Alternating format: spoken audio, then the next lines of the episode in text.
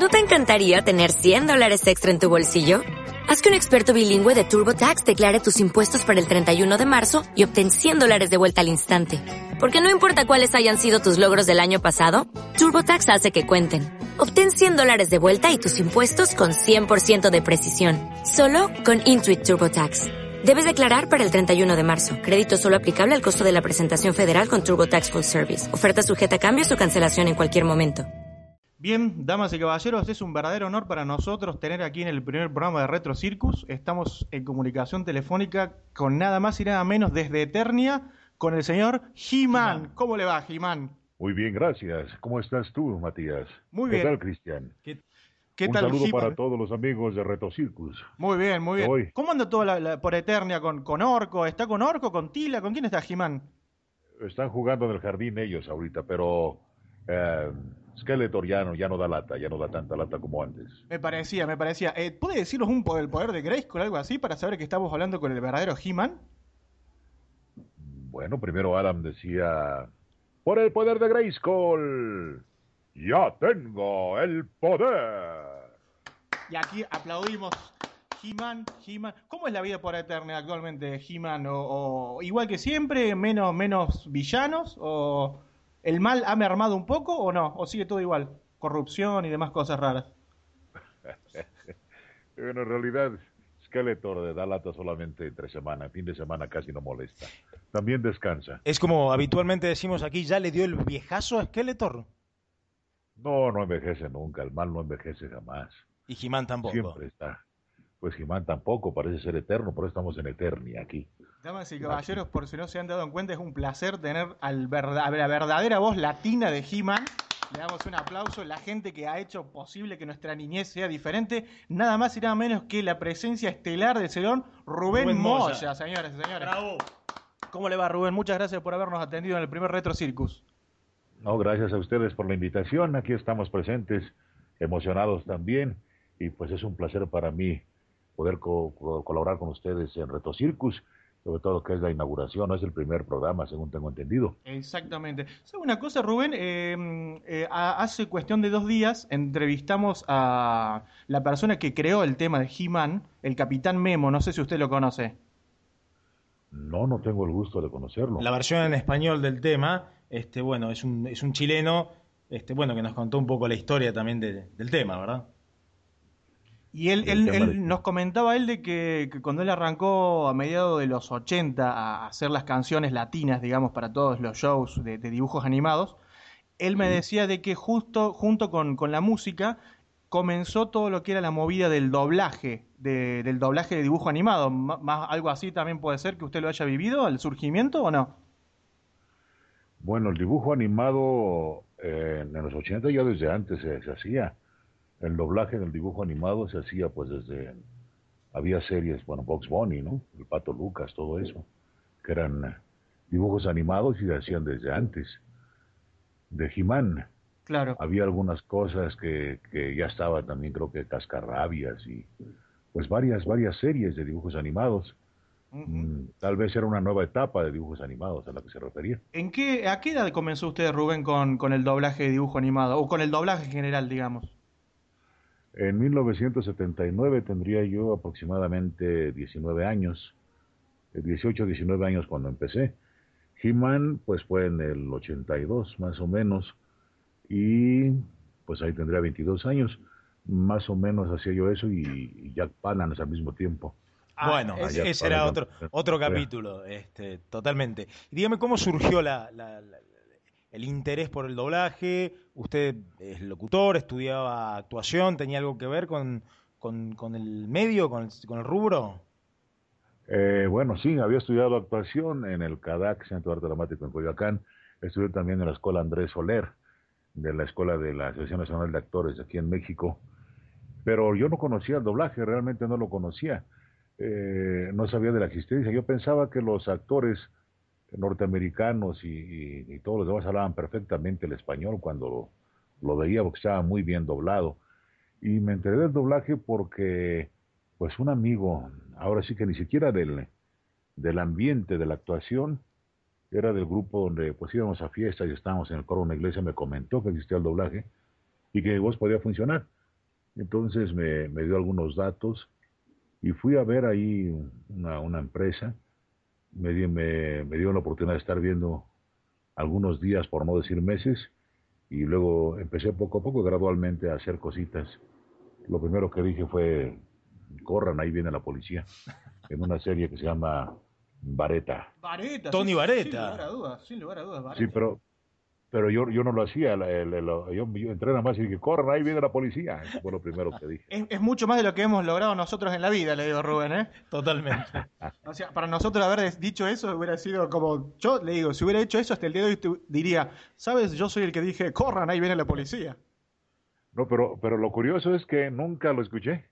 Nunca vi ese. Nunca vi ese capítulo. eh, todo- no, jamás, jamás. Nunca lo vi. Y pues, este, bueno, ese fue mi inicio. Y qué bueno, porque por ahí pienso que no, no estaba yo muy preparado, que digamos. Sobre todo porque en esa época había unos monstruos. Sigue habiendo, pero en especial en esa época era un núcleo muy cerrado el doblaje y eran actores que hacían cine, hacían televisión, teatro, hacían de todo. Eran actores muy completos los que estaban en esa, en esa época y famosos, eran estrellas realmente. Ellos hacían doblaje cuando tenían tiempo, como eran Víctor Alcocer, como eran Najiso Busquets, eh, Eduardo Alcaraz, em, Jorge Labat, el Tata, Jorge Arbizu, eh, pues había perso- Maru Hassan, había personas muy, muy, muy, muy importantes en el medio artístico nacional trabajando con nosotros ahí. Y el doblaje eh, es, es imposible evitar colocarle o ponerle al personaje que usted está doblando algún tinte personal o particular, ¿no?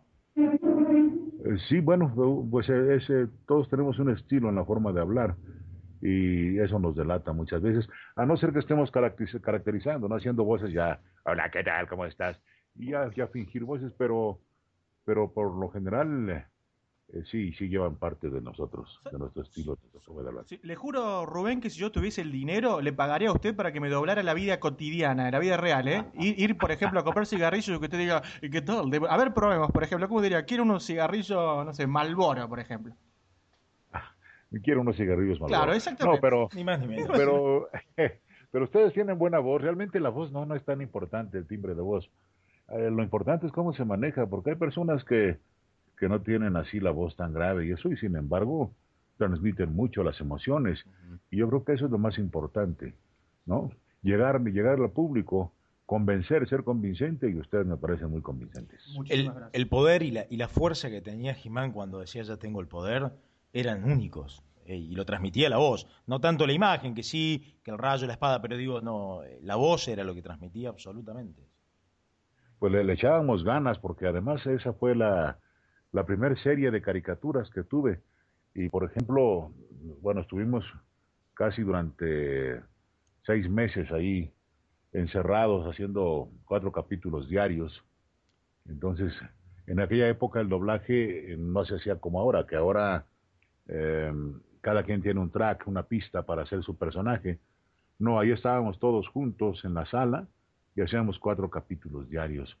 Entonces no nos podíamos salir hasta terminarlos. De repente, como había varias salas en el estudio, pues pasábamos a una sala en lo que no nos tocaba, no teníamos intervenciones, pero era estar todo el tiempo ahí realmente. Después de eso, eh, yo tenía un amigo que tenía un taller mecánico y uno de sus eh, ojalateros me, me invitó a una fiesta de, pues no, era una trampa más, yo pienso ahora que lo analizo, una fiesta a su casa, pero era una fiesta de niños de cumpleaños de su hijo, y cuando llegué había como, pues no sé, pero sí yo creo unos 70 niños eh, formados para que yo los estuviera cargando diciendo, por el poder de Grayskull, ya tengo el poder. Sí, bajé como 10 kilos y salí huyendo de ahí. Suele, suele ocurrir. Rubén, le, le- le- le pido un, un sueño personal. Me, me gustaría que, que con la voz de Jack Palance en la presentación de, de Aunque usted no lo crea de Ripley, la cambiase por Retro Circus y yo le, le juro la verdad que lo abrazo, abrazo aquí el micrófono por lo menos como si fuese usted. Ah, pero ¿qué, qué, qué cosa me dice? Bueno, ¿qué le podemos decir? Hoy Como decía, estamos- lo extraño, lo insólito, lo increíble. Eso que decía usted en, en el comienzo, que era maravilloso. Ok, lo extraño, lo fantástico, lo increíble. con Matías Aboldi y Cristian en Retro Circus, aunque usted no lo crea. Impresionante, estamos llorando, estamos llorando de la emoción. Eh, a nosotros nos marcó una época, Rubén, le digo. eh. O sea, gente, nosotros tenemos 36 años actualmente. En los 80, eh, por lo menos de donde venimos nosotros, no había muchos canales de televisión. A lo sumo habían cinco canales de televisión. Entonces uno sabía que a las 11 de la mañana, por ejemplo, daban, aunque usted no lo crea, de Ripley con Jack Palance. Y todo el mundo lo veía. Todo el mundo, sí. No es como ahora que hay 700 canales de televisión y nunca hay nada para ver. Entonces, para nosotros, usted es como, como es, es Jack Palance. Eh, sí, sí, sí, sí. Antes eh, tenía que fingir la voz, ahora ya no. Ahora ya, la, ya mi voz es, es como la de Jack Palance en aquella época, ¿no? Claro. Claro. Porque cuando yo en aquella época pues tenía que cuando hice 22 años cuando hice Jack Palance y Palance tenía como 60. Ahora yo estoy sobre los 50 y ¿qué son? Voy a cumplir 53 años. Entonces, pues ya estoy cerca de de Jack Palance, más o menos de como estaba en aquella época. Como ve. El Rubén, tiempo corre, ¿no? Pero ¿sabe qué? Yo creo que el, el éxito tal vez de Jack Palance es que era de los primeros programas que, que ofrecían ese tipo de cosas increíbles. Después se, se fue haciendo una, una, pues como una cadena, ¿no? De, de programas que salían de ese tipo, pero, pero ya no tenían el impacto que tuvo este. Creo que fue una fortuna para mí llegar en ese momento al doblaje. Sí, hoy es como que hay una sobreoferta por ahí de, de ese tipo de programas, ¿no? Pero en ese momento era, Sí. era, era lo único. Y lo gracioso era que nosotros en nuestra infancia, no sé si puntualmente con, con- con sus doblajes, pero jugábamos a, a los, a los Cowboys, eh, a Bonanza, y hablábamos como, como, como los personajes. Usted sabe que aquí en Argentina no hablamos el neutro, pero cuando jugábamos íbamos a tomar un vaso de whisky en la cantina. Era, era algo increíble. Sí, sí, me, me acuerdo de eso, sí, y, y yo también lo hacía, claro que sí, por supuesto. Sí, yo tenía mi idolazo que era Víctor Alcocer, la voz de Víctor Alcocer me gustaba mucho, que hacía Koyak, no sé si Ah, Claro. la serie sí. que fue allá. Sí, sí, sí. Esa era una super voz para mí, cuando lo conocí me impactó realmente. Yo lo vi y dije, no, qué tipo, de veras, de veras, de veras. Y después tuve la oportunidad, bueno, él murió, falleció, y yo tuve la oportunidad de doblarlo en su última película, que porque él hacía cine. Entonces su última película se llamó Zodíaco y lo doblé yo a él, imitándolo. increíble. Entonces, entonces, pues sí he tenido algunas, algunas este, experiencias agradables y unas un poco fuertes, como algunos regaños que he sufrido por ahí en el doblaje cuando empezaba la carrera. Ujú. Porque Sí, por ejemplo, cuando empezaba la carrera, bueno, la, la serie de He-Man eh, la dirigieron entre Narciso Busquet y Jorge Sánchez Fogarty, pero Narciso Busquet es el que más la dirigía. Y cuando estaba yo con Narciso Busquet me dio la oportunidad, me llamó para una serie que se llama Dinastía, no sé si la llegaron a ver. totalmente. Ese fue, ese, ese fue mi primer estelar en serie. Había hecho estelares en largometraje, en serie, así como que no fuera dibujos animados, fue mi primer estelar. Y entonces se me ocurrió hacer una broma en el atril cuando estábamos grabando y reírme. Y el señor Busquets paró la sala y me dijo, señor Moya, ¿me permite un minuto? Y, ¿Cómo no? Me dijo, tráigase una hoja de ahí del, del script. Y la tomé y me la llevé y fuimos caminando allá un pasillo largo hasta que llegamos al baño de ahí de, de la empresa. Cerró la puerta y me dijo, lea, lea, lea esa, eso, lo que dice ahí en voz alta, por favor. Y me la hizo leer como cinco veces más o menos. Y luego me dijo, ¿me la permite? Yo la tomó, la leyó una vez en voz alta, la puso boca abajo sobre el lavamanos. Me dijo, dígame lo que dice ahí. Y pues le dije uno o dos renglones. Entonces me dijo, tómela. Y él me la repitió con puntos y comas sin ningún error, toda la hoja, Wow. toda la cuartilla. Y me dijo, cuando usted haga eso puede bromear en mi sala. Y de ahí en adelante trabajamos durante 10 años, de 8 de la mañana a 10 de la noche todos los días y los sábados de 8 a 3. Pero le aprendí mucho, mucho. Qué mucho, enseñanza, mucho. ¿no? Qué enseñanza. Sí, una lección. Sí. Una Pues es que eran unos monstruos realmente en esa, en esa época.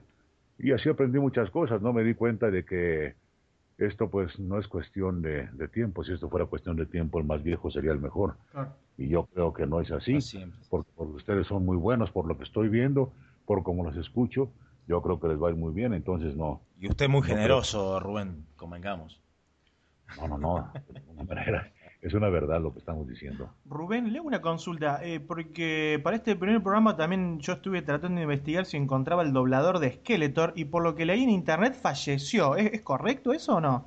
Es correcto, sí, Álvaro Tarcisio ya, ya este, nos, nos dejó, pero sí él doblaba a Skeletor, a Skeletor y a Cringer, que era el tigre. Sí, sí. Sí doblaba a los dos personajes. Sí, también hacía Popeye, pero ya, ya, este, pues, hace algunos años que, que sí, sí, ya se retiró de, nuestro mundo. Rubén, ¿le ha pasado algún fanático loco con dinero que lo haya llamado, por ejemplo, para que haga la voz de, no sé, de He-Man en un cumpleaños de 15 de la hija o de algún cumpleaños de un hijo o algo o no? No, me ha pasado cuando abordo algún, algún eh, transporte, un taxi, o cuando llego a alguna tienda o pido algo. Sí, me pasa muy seguido. Y quieren que esté haciendo, a ver, habla así, así, así.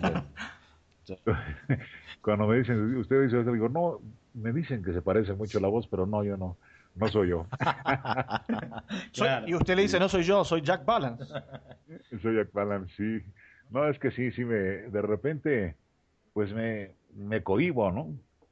Me cohibo. Y con la experiencia que tuve de los niños esa vez, de veras que sí fue así Suficiente. como traumático. De repente dije, basta, no more. Y, con las mujeres, cuando usted era un chavo, así Rubén, ¿le tenía éxito gracias al doblaje de voces o no? Lo que sucede es que en aquella época no tenía tanta difusión el doblaje de voz. En aquella época, pues la internet eh, estaba en pañales, eh, los celulares no existían, y ahora pues como que hay mucha más publicidad y ya salen las fotos y todo, lo van reconociendo a uno, pero, pero no, no, no, no había esa difusión eh, como la hay ahora, ahora ya es eh, pues comparable casi con pues con cualquier otra rama de la actuación, ¿no?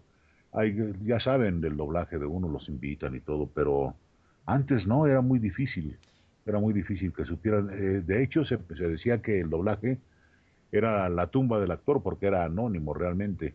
Casi nadie tenía crédito que le dijeran doblado al español por fulano de tal, ¿no? No, no, eran pocas las personas, las dos o tres, las que tenían un crédito para eso. Pero como, como los que actuaban ahí, los que hacían doblaje, pues hacían cine y televisión y todo, pues realmente no requerían de la publicidad. Y además, pues no teníamos los medios para hacerlo. Claro. Rubén, antes, antes de, del inicio de la, de la carrera y de, y de la fama en el mundo del doblaje, ¿usted cómo, cómo se dio cuenta, cómo notó que tenía realmente capacidad para, para el uso de la voz y para transmitir con la voz? ¿Tenía alguna, no sé, algún tipo de actividad con amigos? era el que se burlaba de los compañeros haciéndole chistes e imitando las voces o algo así. No, en realidad mi línea nunca fue la, la cuestión de imitar voces, sino de manejar una sola. Sí, Este, eh, pues como les comentaba, el compañero que me dijo que existía el doblaje, pero en aquella época era, era un eh, equipo de voces, pues más son todas en la mía era de las más agudas, eran unas voces impresionantes los que trabajaban pero por desgracia, como que hubo una época, digamos, como de 30 años en que no dejaron entrar a ninguna persona. Y yo fui afortunado, en esa época entramos dos o tres compañeros y después ya como que se abrieron las puertas, pero me refiero a que, lo que quiero decir es que como que hay un eslabón, por ejemplo, ahora que me toca dirigir doblaje, que si llega alguna película donde hay personas adultas, me refiero de 40 años hacia arriba, pues padecemos de, escasez de voces de ese tipo, ¿no? Hay mucho joven, hay mucho talento, que hay muy buen talento, hay de todo, pero no tenemos esas voces que, que de repente hacen faltas, que hacen falta porque, pues, como no dejaron entrar a nadie, ese eslabón se hizo muy amplio. Claro. Hay un pues salto generacional. Exacto, entonces yo creo que, que estamos a unos años todavía de, de cubrir eso, pero mientras sí estamos padeciendo porque algunos pues ya o ya son muy mayores, otros ya ya nos abandonaron y, y pues no hay, no, no, no, como que se piensa que es únicamente para jóvenes y lo, las personas maduras no, no lo intentan mucho. Pues bien, Rubén, si recibes un par de currículums vitales desde Argentina, de dos chamacos de 36, ya sabes que nos puedes llamar cuando quieras. Ah, no, pues por mí ya tienen llamado mañana mismo, no hay ningún problema. Es un verdadero honor que nos diga eso, Rubén. Leo, una, la pregunta loca del día, que sería esta. Eh, veo que hay una gran cantidad de gente en el mundo que eh, por lo general hace imitaciones de otros, en el caso de la música más que nada, imitadores de Elvis, imitadores de los Beatles, diferente cantidad de personas que imitan a músicos conocidos. Hay una película argentina que se llama El último Elvis, que, en la cual muestran como una especie de gremio de imitadores que van a cobrar el dinero una vez de realizar los shows. Y ahí están todos, el, uno vestido de Elvis, el otro vestido de los Beatles y así. En el caso de los imitadores, ¿hay algún momento que se hayan juntado todos en una mesa de un bar, pero ya creyéndose los personajes? Por ejemplo, eh, Jack Balance, alcánzame el vino. Y tú dices, eh, Koyak, ve y préndeme el cigarrillo. No, no, no ha llegado a ese punto. No se ha dado, pero yo creo que lo podemos organizar. Esa es una buena idea. es una buena idea. Se lo voy a proponer a los, claro que sí. Así, eh, eh, bueno, eh, ahorita lo que sucede es con hay algunas sesiones de cómics, ¿no? Sí. Donde sí llegan disfrazados y actuando como los personajes, pero así entre nosotros no, no lo hemos organizado. Ahora son, son fans, ¿no? Realmente los que, los que hacen esto, pero sería es buena idea. Yo creo que voy a proponérselos a los compañeros. El, día que, el día que lo haga Rubén, mande una foto, por favor. Ya tiene ahí mi, contacto, lo puede enviar y la, verdad que sería un honor ver esa foto, ¿eh? Ah, cómo no, será un placer también. Yo lo propongo inmediatamente, de veras que sí. Es más, Rubén, se podría hacer en teatros y organizamos gira por toda Latinoamérica. Olvídese. bueno, ya quedamos entonces, ¿no? Claro que sí, hay que preparar el guion nada más y ya. luego, luego. Lo empezamos con lo insólito, lo increíble, todas las voces juntas, una cosa así. Eso lo tendría que hacer usted, Rubén, ¿eh? Encantado, con mucho gusto, claro que sí. Y además estoy a sus órdenes, ¿eh? Muchísimas Cuando gracias. ustedes gusten, estoy a sus órdenes. Muchísimas gracias. Gracias por habernos atendido en este primer programa. La verdad es un verdadero honor para nosotros. Eh, fue un placer haberlo tenido en el comienzo. Un momento histórico para nosotros. Que créanos, Rubén, eh, estamos sorprendidos, gratamente sorprendidos por su generosidad, su simpatía, su humildad. Este, y le agradecemos infinitamente que, haya compartido con nosotros estos, estos minutos. Eh, todo lo contrario, Cristian, todo lo contrario, Matías. Realmente el que está agradecido soy yo por tener la oportunidad de, saludar a, todo, a todo su público, a todo el público de Retro Circus y además por permitirme estar en su primer, su primer eh, transmisión. Y pues les agradezco de todo corazón y reitero, sigo siendo un fan de ustedes, el primer fan quizá de este programa, ¿sí? Sí, señor. Fan también y este voy a estar pendiente, los voy a escuchar, voy a tratar de, de, seguir eh, pues este todo lo que lo que hagan, toda su trayectoria y estamos en contacto. El día que a ustedes se les ofrezca, no voy a borrar jamás esto de aquí de, de lo que tenemos, los contactos que tenemos, ya sea correos y nuestras eh, pues teléfonos, datos y todo para estar en contacto constantemente y cuando vengan a México será un placer recibirlos y pues demostrarles mi afecto. Muchísimas gracias. Muchas gracias, ¿eh? Rubén, por todo. De todo corazón le decimos. Gracias a ustedes. Un saludo a todos, a todos y a todas las, pues, ¿qué les puedo decir? Toda la familia, toda la con, fanaticada de, de He-Man y un saludo a todo el público, todos los radioescuchas de Retro Circus. Les dejo un abrazo, aunque ustedes no lo crean. Por el poder de Grayskull yo tengo el poder. ¿No te encantaría tener 100 dólares extra en tu bolsillo? Haz que un experto bilingüe de TurboTax declare tus impuestos para el 31 de marzo y obtén 100 dólares de vuelta al instante. Porque no importa cuáles hayan sido tus logros del año pasado, TurboTax hace que cuenten. Obtén 100 dólares de vuelta y tus impuestos con 100% de precisión. Solo con Intuit TurboTax. Debes declarar para el 31 de marzo. Crédito solo aplicable al costo de la presentación federal con Turbo Tax Full Service. Oferta sujeta a cambios o cancelación en cualquier momento.